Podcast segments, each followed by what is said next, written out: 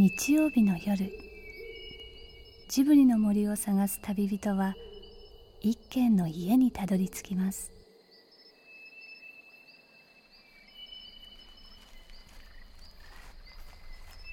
ジブリの森のラジオの川のほとり。そこに立つレンガの家はスタジオジブリ鈴木敏夫さんの隠れ家です。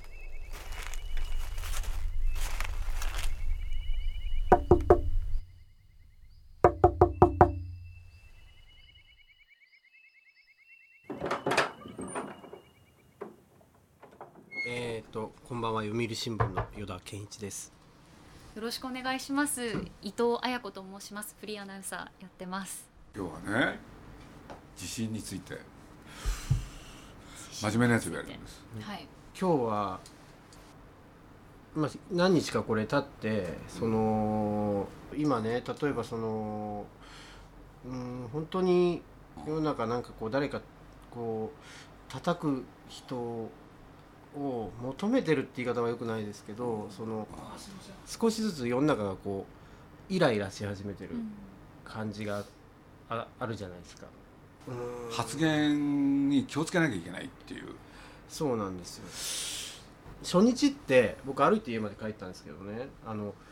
すごく、どっからどこまで？えー、と会社が東銀座にもあるので東銀座から僕は高円寺まで歩いてたんですけど3時間半ぐらいでしたかね。でその帰る間中ずっと人が途切れないんですけどそのすごく何ていうんですか夜の8時ぐらいですかね会社出たの。で譲り合う感じっていうのがあってまああの海外の新聞の記事とかにもなってましたけど日本人のそのなんていうんですかねこういう時でのあの対応の仕方みたいのがあったんですけど、そのその日？はい。あのヨダッチは、まあ、読売新聞今はい。東銀座にあって、はい家が高円寺？はい。これで夜の8時から出発したんでしょ、はい。家着いたら何時だった11時半ぐらいでしたねの3時間半はい。ずっと人が何？途切れなかっ途切れなかったですね。でこれ一人で歩いたらすごく長く感じるだろうなと思ったんで同じ方面の同じ部署の男性を捕まえて、うん。一緒に帰ったんですよ、で2時間ぐらいはその人と一緒だったんで、話してるとそんななんか感じなかったたそうだよね。ですね、でそっからが結構きつくて、まあ、一人になったっていうのとあとあの、まあ、寒さで手がかじかんだりしてくるっていうか、まあ、メールも打てない打てないっていうか、まあ、そもそも繋がんない状態ですけどなんかこうキータッチもままならないっていう感じがあってですね。すごい長そっからの1時間半ぐらいってとっても長く感じましたけどね、要するに2人で喋ってたから今度は自分との対話じゃん。はいそれが長かったでしょ？長かったですね。その時何考えうーん。たのそう長い時間。そうですね。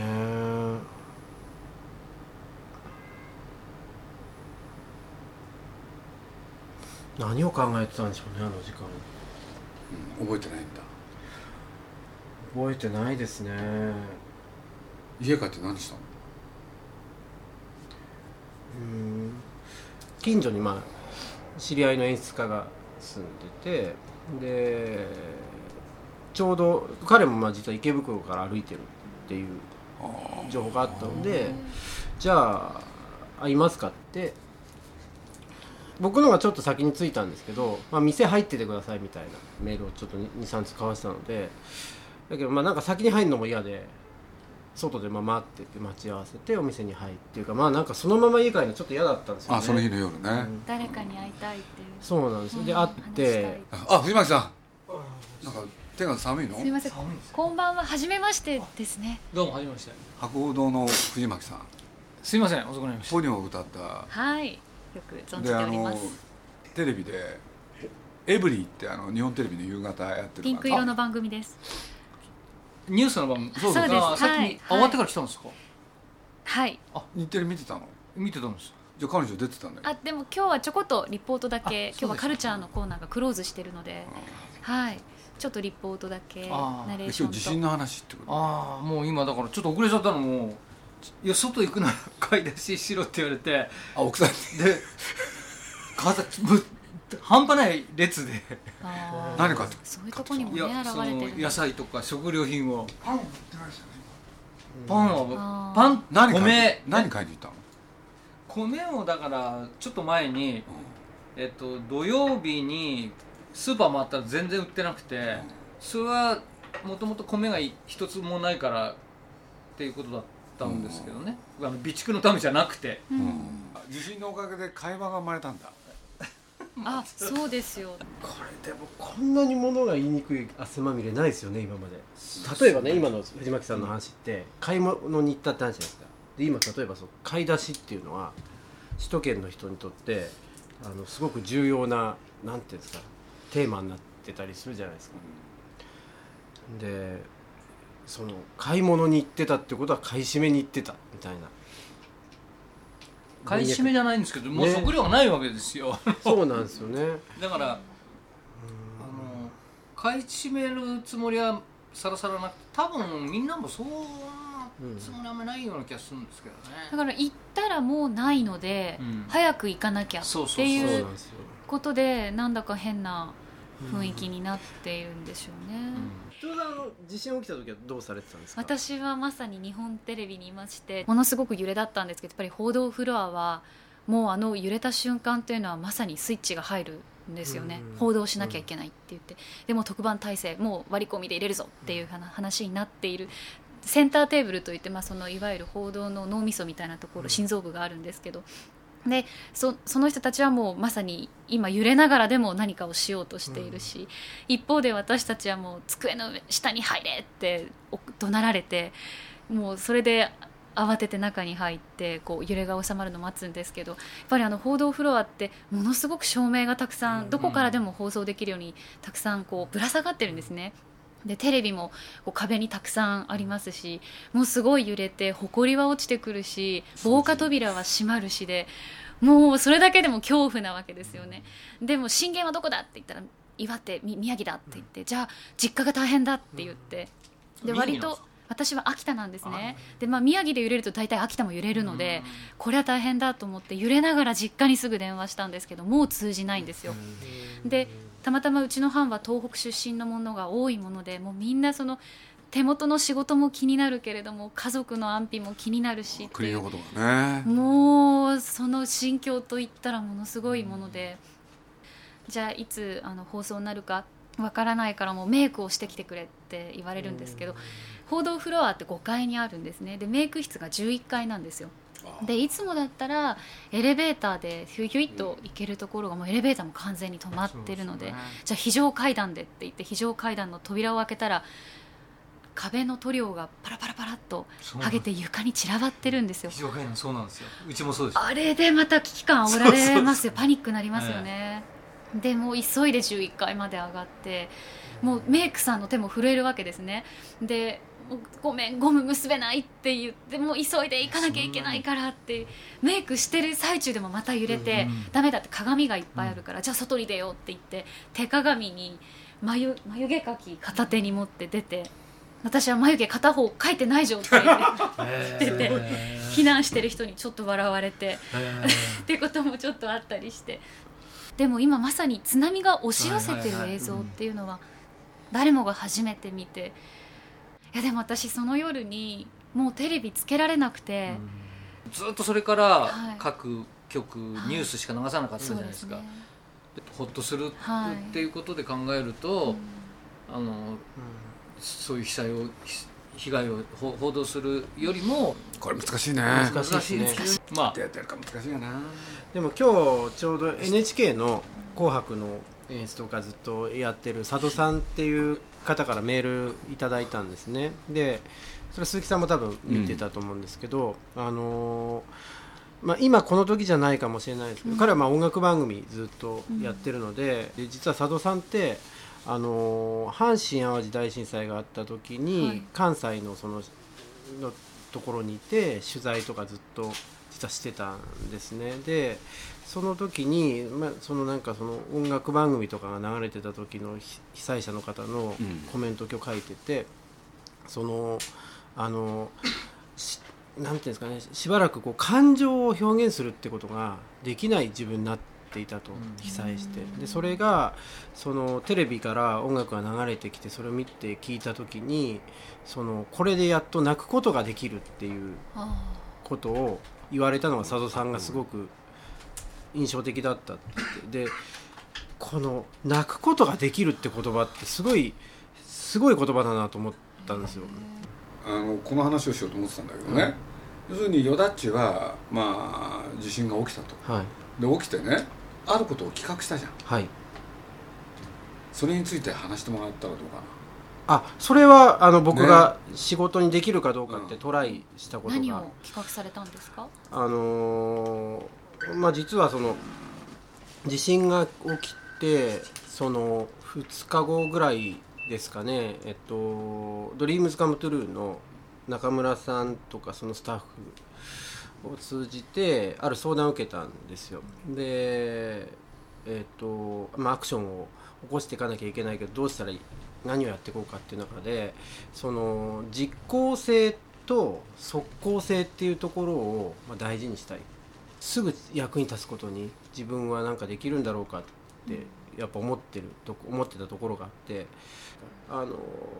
音楽を通じてそれができることもあるかもしれないっていうのをふとちょっと日曜日の夜に思い立ったんですよね。で思ったそのきっかけっていうのはあのそのまあ中村さんたちのこともありましたけどそのちょうど国立小坂が、まあ、今年公開されるにあたってコピーが「上を向いて歩こう」っていうのになっててで、まあ、それに関わるいろんな人たちと鈴木さんを通じて、まあ、知り合うことができて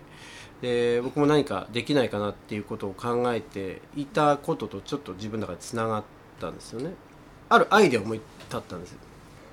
ニコニコ動画であの毎日深夜0時に、えーいろんなアーティストが出てきてで、えー上を向いて歩こう」歌う、えーそれはしかし有料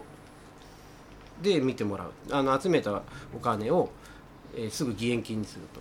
で、まあ、0時に開演するわけですよねその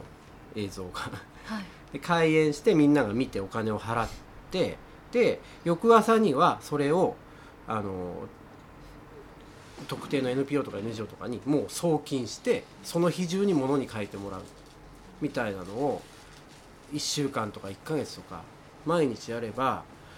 まあ、かなり直接的にしかも即効性を持ってあのできるんじゃないかなって考えたんですよね。で、まあ、鈴木さんやそれからその上を向いて歩こうの権利をいろいろ管理されてる方たちとかそれからニコニコ動画の川上さんとかあのいろんな人にこうまとめて相談したんですメールも出させていただいたりであのすごく率直な意見をそれぞれからいただいて例えばその中村力丸さんっていう八代中村八大さんの「上を向いて歩こう」を作曲された八大さんの息子でそのこれねなんか使うかもと思って印刷してきたんですよ。まずね力丸さんは、まあ、上を向いて歩こうをそのでいろんな提案が来てるにあたって、えー判断基準を自分の中で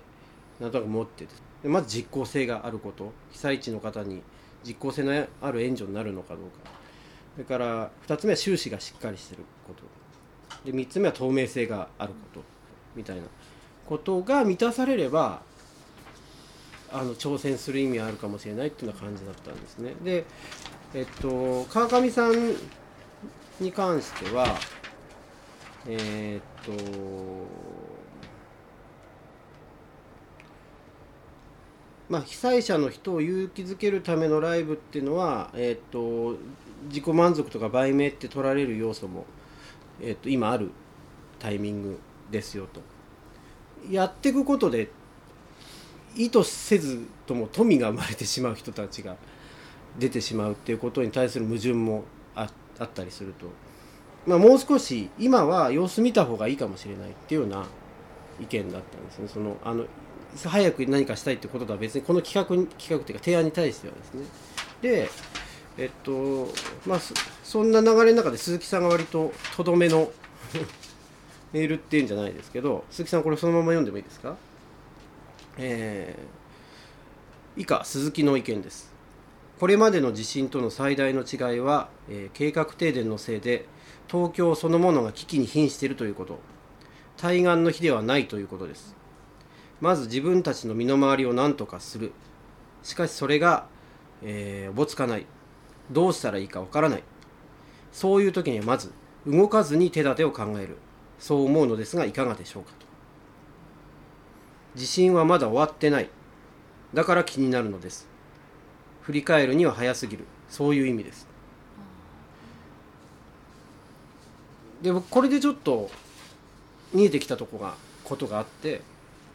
エンターテインメントとそういう直接的な、うん、募金とか寄付活動とかっていうのは結びつけるような今タイミングじゃないんじゃないかなっ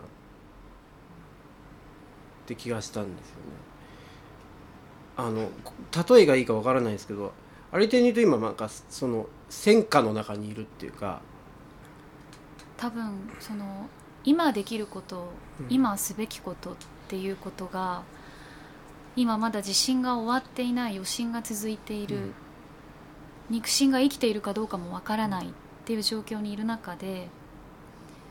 刻一刻と変化してると思うんですね。その、ま、離れている私たち、もう少しそばにいる誰かができることっていうのが多分本当に一瞬一瞬で変わっていっていると思っていてだからきっとその音楽で何か役に立ちたいって思ってくださってる方たちの力が今こそっていう時がきっと来ると思うし私なんかは東北出身なので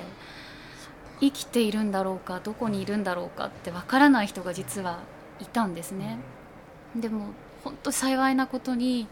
一昨日かな昨日かなようやく連絡がついて生きていたってことが分かってでももうアパートの2階に彼女は住んでたんだけど、1階が水浸しになって急いで荷物を抱えて今秋田に帰ってる逃げてるっていうメールが来てもう私すごく泣いてしまってうん。生きてたって。だからうん。そういう人たちにとってはきっともっとその誰が今どこにいてうん。っていう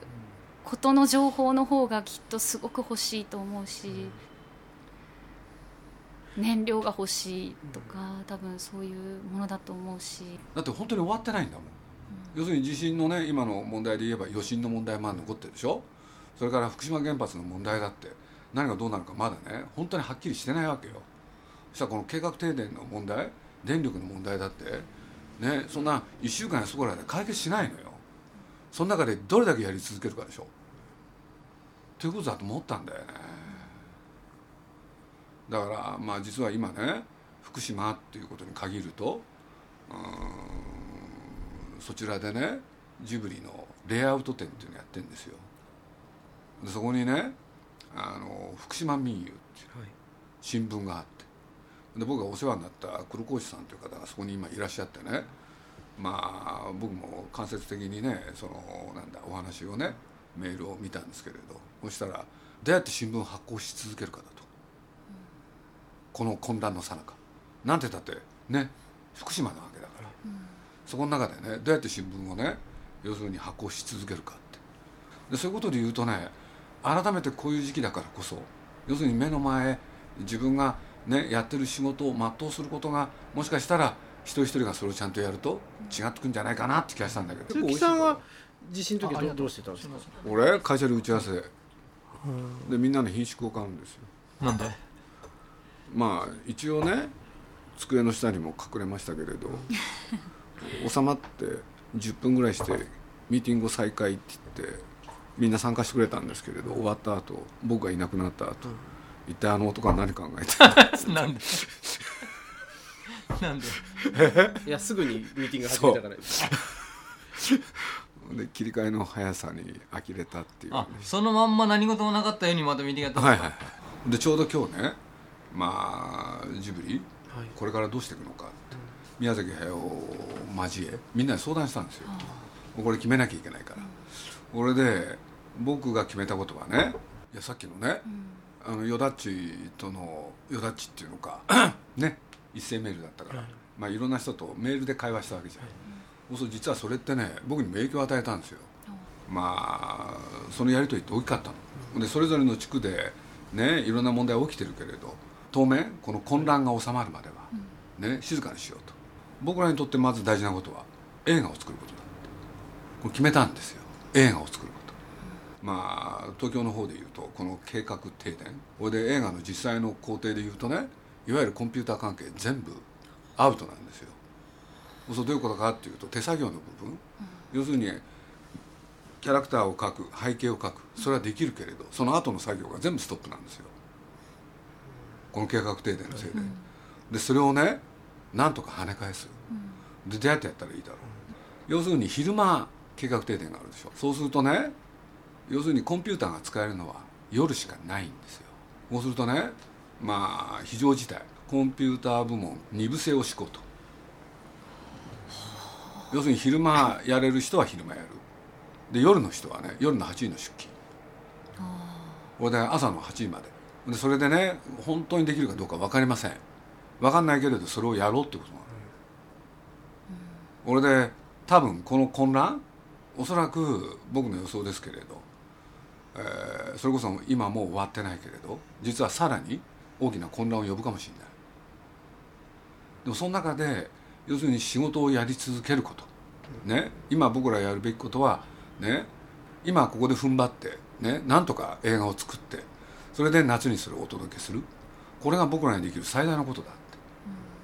みんなが目の前の仕事をやる。要するに自分の仕事とは何か。自分が何やんなきゃいけないのか。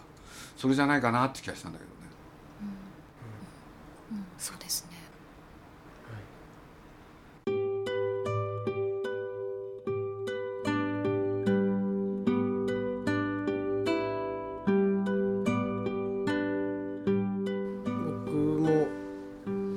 識あるんですけど、まあ、鈴木さんにもともと紹介していただいたんですけど例えば今セビックフォースっていうあの公益社団法人のあの大西健介さんっていう方この方もともと実はあの、